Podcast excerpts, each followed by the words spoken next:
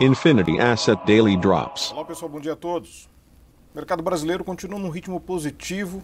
Ontem, por conta de um sinal fiscal emitido, considerado um bom sinal, Lira diz que não vai haver continuidade do programa de auxílio da pandemia, mas ao mesmo tempo começa a citar a possibilidade de que haja a conversão àquele Bolsa Família Plus, ou seja, aquele Bolsa Família vitaminado, de forma a atender uma parcela maior das pessoas. Este Bolsa Família, digamos, vitaminados, ele tem um impacto fiscal muito menor do que a perspectiva de manutenção de novos programas que poderia continuar sendo estendido cada vez mais.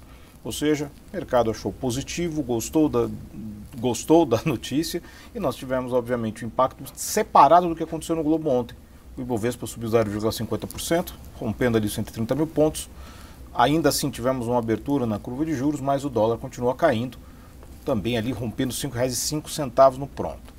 Este contexto internacional ficou um pouco mais pesado ontem por conta do G7 aprovando um, uma taxação mínima de 15% em nível global, de forma a evitar o que a gente chama de BEPS, que é o Base Erosion and Profit, uh, Profit Shifting, ou seja, as empresas fazendo toda aquela manobra fiscal de maneira a transferir seus impostos e, e pagamento de impostos e lucros e dividendos entre suas filiais em nível global.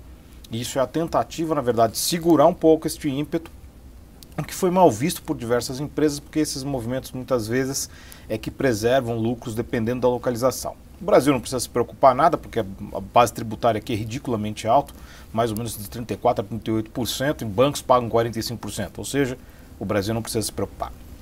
Hoje nós temos os futuros Nova York positivos, oscilando bastante, bolsas europeias na mesma linha, também sem rumo concreto. O dólar contra a maioria das divisas hoje ganhou força, ali bem mais forte do que a média. Commodities continuam em queda, em especial o petróleo e o minério de ferro. E para a agenda hoje nós temos o GPDI saindo daqui a pouco, já tivemos IPCS, vendas ao varejo e também os números da Anfávia. É isso aí, pessoal. Então, todos uma ótima sessão e bons negócios. Infinity Asset Daily Drops.